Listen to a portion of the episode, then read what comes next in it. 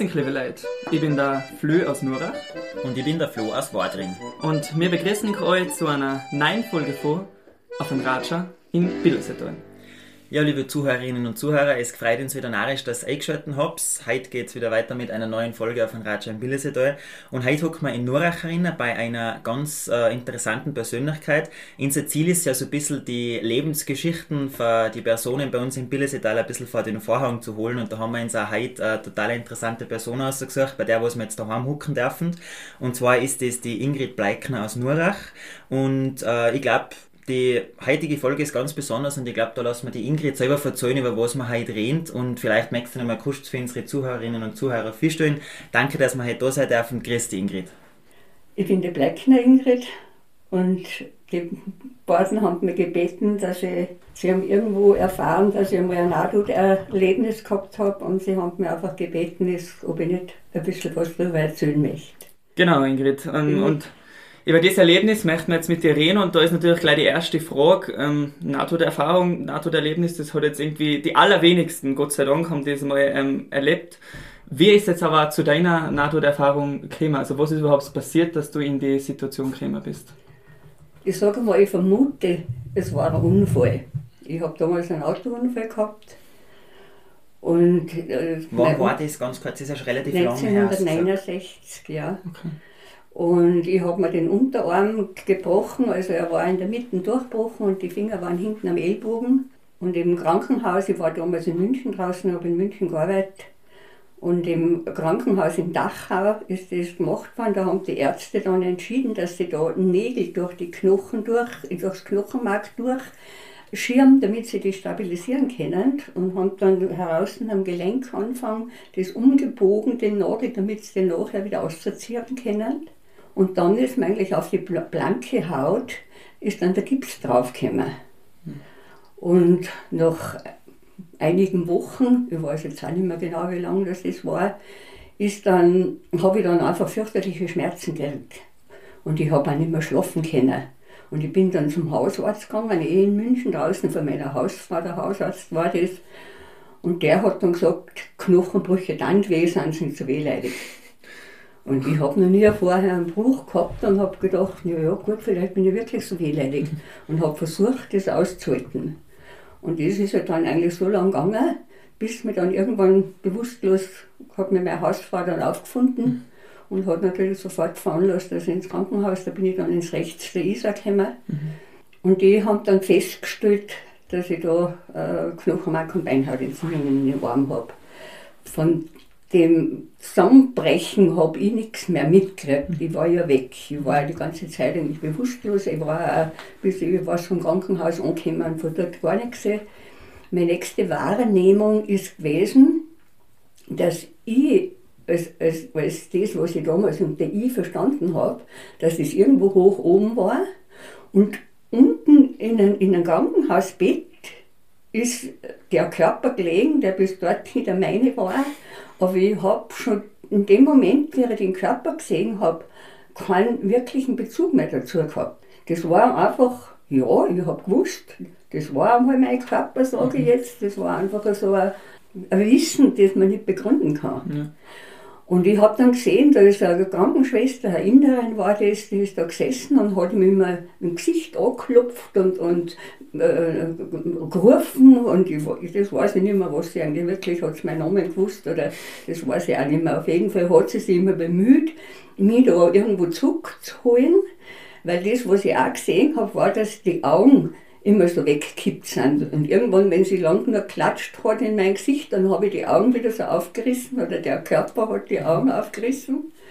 Und ich habe das alles von einer relativ großen Distanz, sage ich einmal, haarscharf gesehen wenn ich jetzt drehe davon, sehe ich das alles wieder glasklar. Ich sehe das Waschbecken, was da neben dem Bett gestanden ist und der Spiegel und die ist auf dem Stuhl da gesessen. Es war noch ein anderes Bett in dem Zimmer.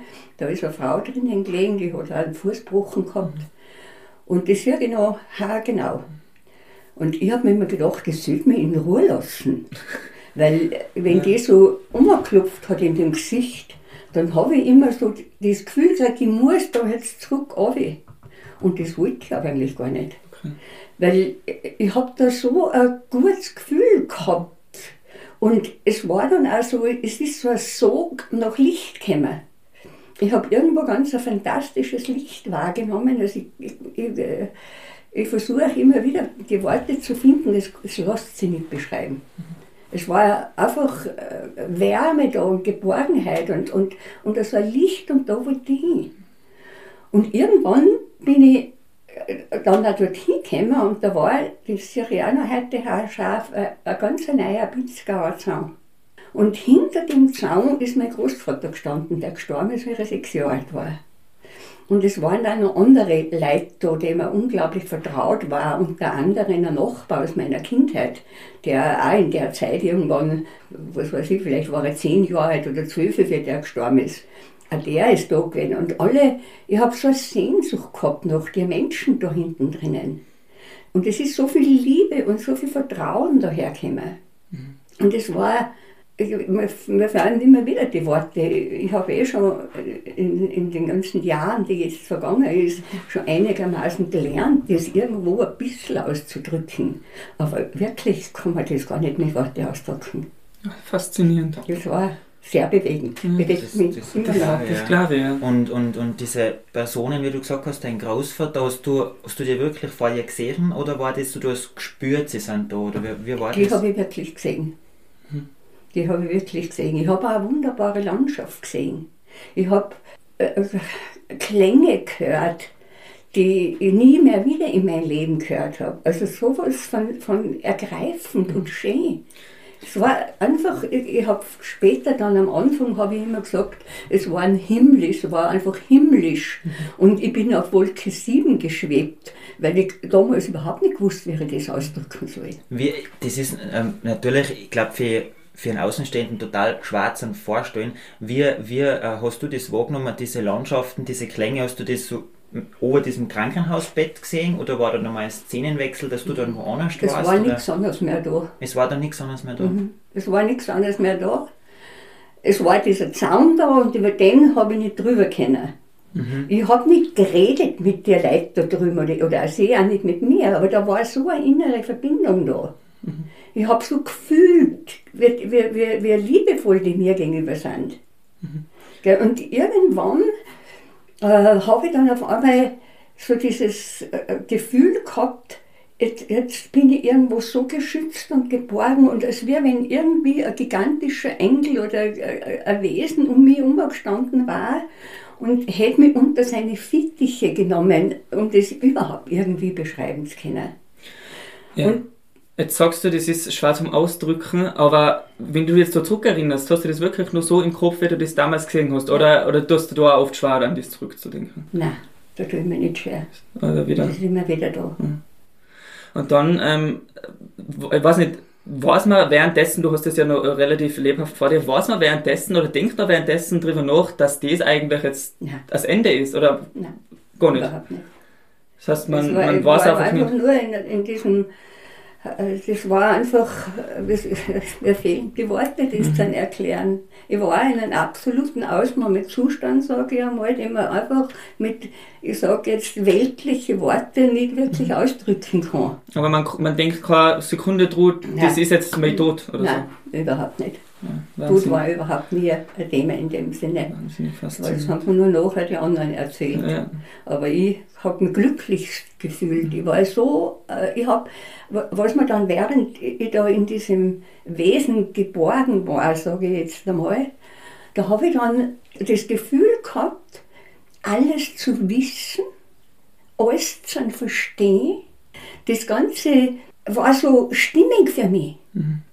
Es hat auch passt, dass ich da stehe und nicht bei den anderen da drüben. Das war einfach absolut in Ordnung. Es war einfach nur Glückseligkeit. Ich, ich kann es nicht anders beschreiben. Kann man sich auch gar nicht jetzt feststellen als, als Außenstehender. Wie das irgendwann habe ich dieses, wie soll ich sagen, dieses Gefühl vermittelt gekriegt. Es sind ja keine Gespräche nicht gefallen, aber es war einfach, sagen wir, eine telepathische Verbindung irgendwo da. Und irgendwo habe ich dann auf einmal das Gefühl gehabt, jetzt muss ich wieder da runter. weil man dieses Wesen vermittelt hat, da wer braucht. Mhm. Da, da wollte ich jetzt eh noch fragen, Ingrid, es ist so, du, du, bist ja da mehr oder weniger zurückgekommen, wir hocken halt bei dir da, wahrhaftig, lebhaftig in Nurach. Wie, wie ist dieses Zurückkommen oder dieses wieder, wieder Aufwachen, wenn man dann im Krankenhausbett aufwacht und du bist wieder... Naja, Spürt man das irgendwie? Oder? Ich war glückselig. Habe ich es noch wieder auf? Ich die Augen aufgemacht habe und diese Krankenschwester da gesehen habe, ich war so glücklich es war so schön, es war so ergreifend, es hat mein ganzes Wesen so, äh, wie soll ich das mal sagen, alles was ich bin, das, das habe ich ja da mitgenommen in diesen Körper wieder mit rein. Das heißt, du bist nicht aufgewacht und hast dir gedacht, jetzt bin ich wieder da, sondern es Nein, war einfach... es war einfach schön. Aber du bist und dann wollte ich gern das erzählen. Es war mir so ein Bedürfnis gewesen, das mit irgendjemandem so was Wunderbares, Fantastisches, äh, Himmlisches, sage ich wieder einmal, einfach irgendwie mitzuteilen. Aber das war 1969 einfach nicht möglich, weil es haben mir alle sofort gesagt, du spinnst. Und die Ärzte haben gesagt, das sind die FIFA-Fantasien. Sie waren ja waren im Sterben quasi und sie waren ja todkrank. Ja, das ist alles so sachlich erklärt worden mhm. und mir ist eingeredet, im Grunde eingeredet worden, bei mir stimmt was nicht. Mhm. Und mit denen habe ich 20 Jahre gelebt. Mhm. Und ja. Ähm, ja, die ersten Stunden, Tage danach du hast gesagt, du merkst, man möchte es die Leute verzeihen. Hat man aber auch oft wieder zurückdenkt an den Moment dann, ja, die ersten Tage. Denkt man da oft wirklich, ähm, ich war irgendwie, erstens, ich war fast tot eigentlich, oder ich war tot und auch an dieses das Erlebnis. Das Todsein, das ist mir ja gar nicht bewusst ja, gewesen. Auch nicht im Nachhinein. Auch nicht im Nachhinein. Das haben sie mir zwar erzählt und ich habe das zur Kenntnis genommen, aber das hat mich nicht erschüttert. Ich habe auch von dort weg, sage ich mal, äh, Tod, ich habe vorher eigentlich schon nie Angst vor dem Tod gehabt. Äh, ich, meine, ich war ja jung, da denkt man über die Sachen gar nicht so nach, obwohl ich auch schon davor einige Todesfälle äh, erlebt habe und zu tun gehabt habe damit. Aber es hat mich nie so erschüttert, sage ich einmal, was willst vielleicht andere Menschen. Gell, irgendwie habe ich schon und von dort, nein, das, also es war für mich überhaupt von dort weg sowieso überhaupt nie mehr ein Thema. Der Tod hat mich eher fasziniert. Mhm. Und es auch alle noch? Und es immer noch, weil das war dann irgendwo so dieser, nach 20 Jahren, sage ich einmal, habe ich dann von der Elisabeth Kübler-Ross ein Buch gelesen. Und das hat mir dann eigentlich erst den Weg gezeigt, es gibt auch andere Menschen.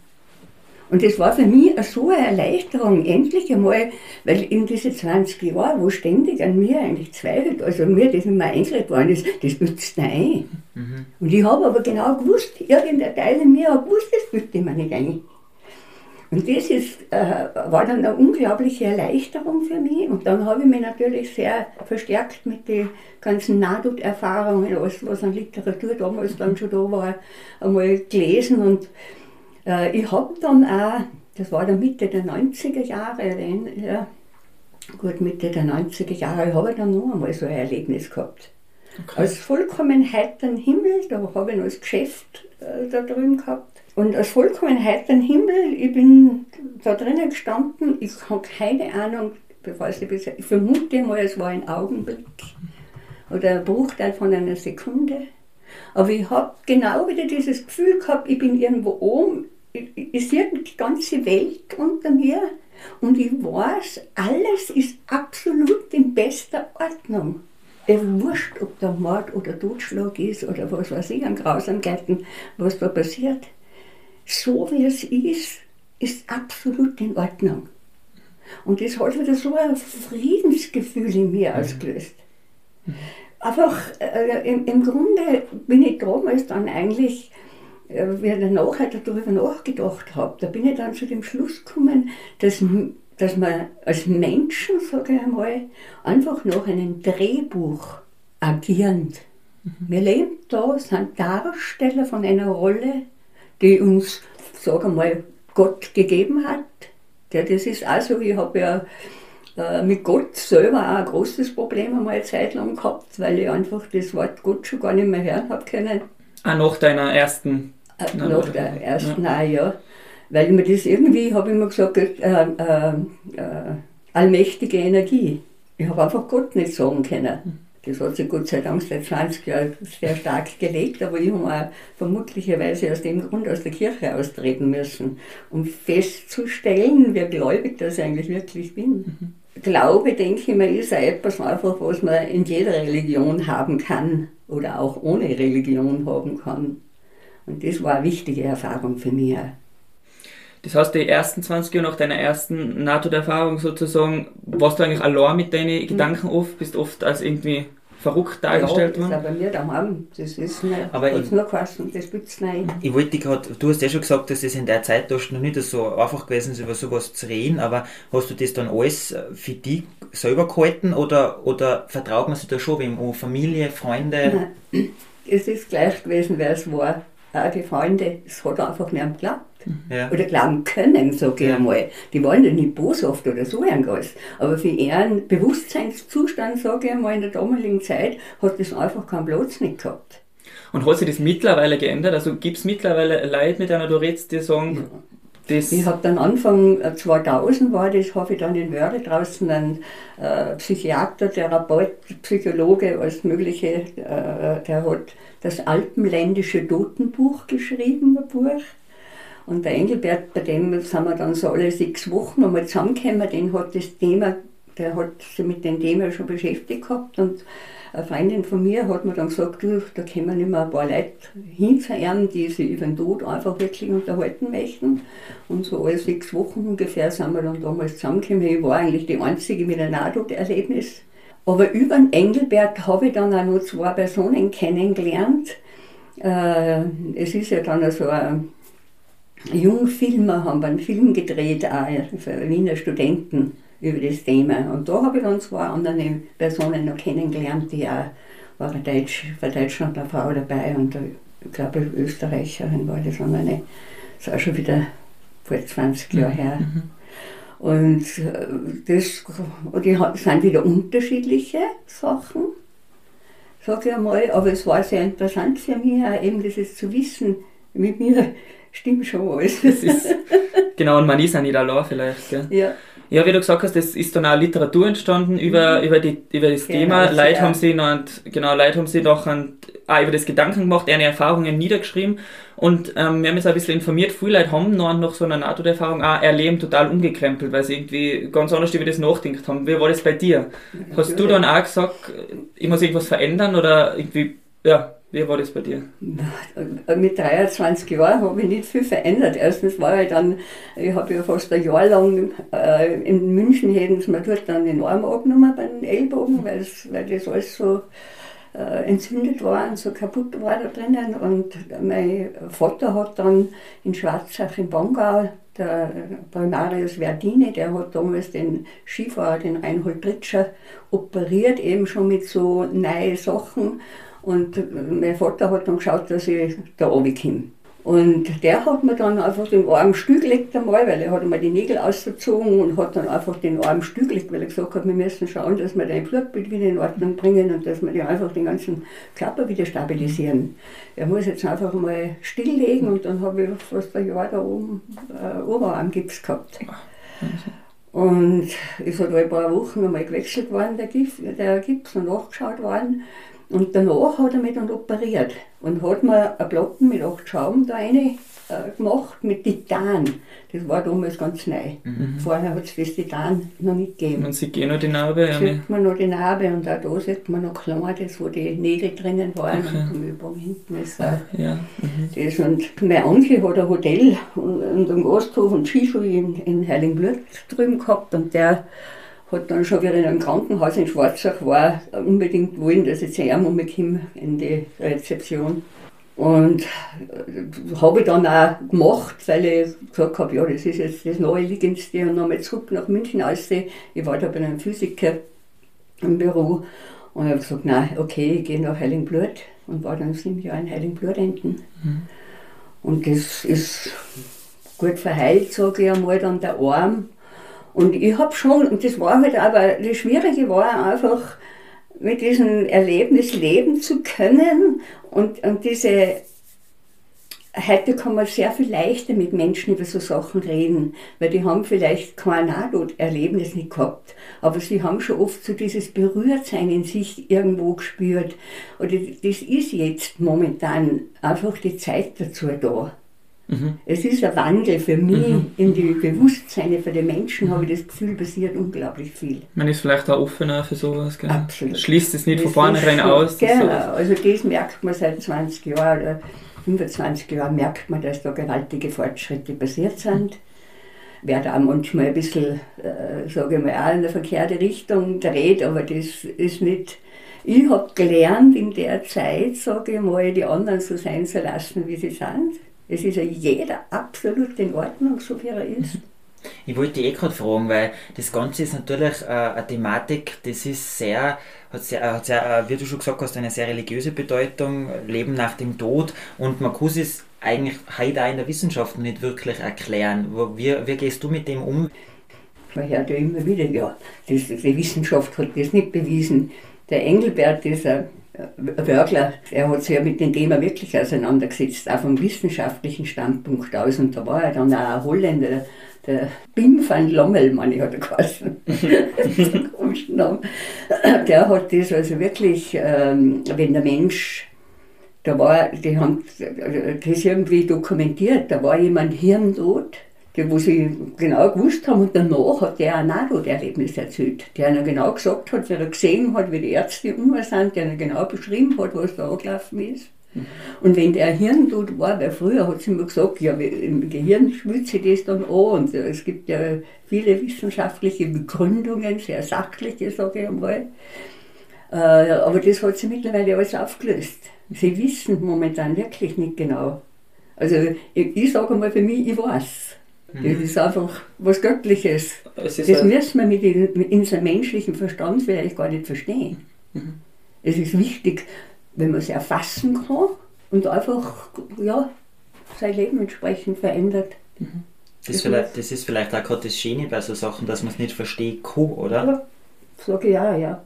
Man muss das, also das habe ich auch gelernt. Am Anfang, wie, ja immer so an mir zweifelt worden ist, auch wo ich so immer diese äh, dieses Gefühl gehabt, bei mir stimmt vielleicht wirklich was nicht. Vielleicht bilde ich mir das ja echt nur ein. War schwierig. Okay. Und dort habe ich mir dann immer wieder gedacht, ja, das gibt's ja nicht, das könnte ja nicht so direkt da sein. Und da habe ich auch versucht, Bücher über das Ganze zu lesen und, und mich mit denen auseinandergesetzt. Aber mit dem Kopf, mit dem Verstand, kommt man auf keinen kleinen Zweig. Es geht nur da drinnen.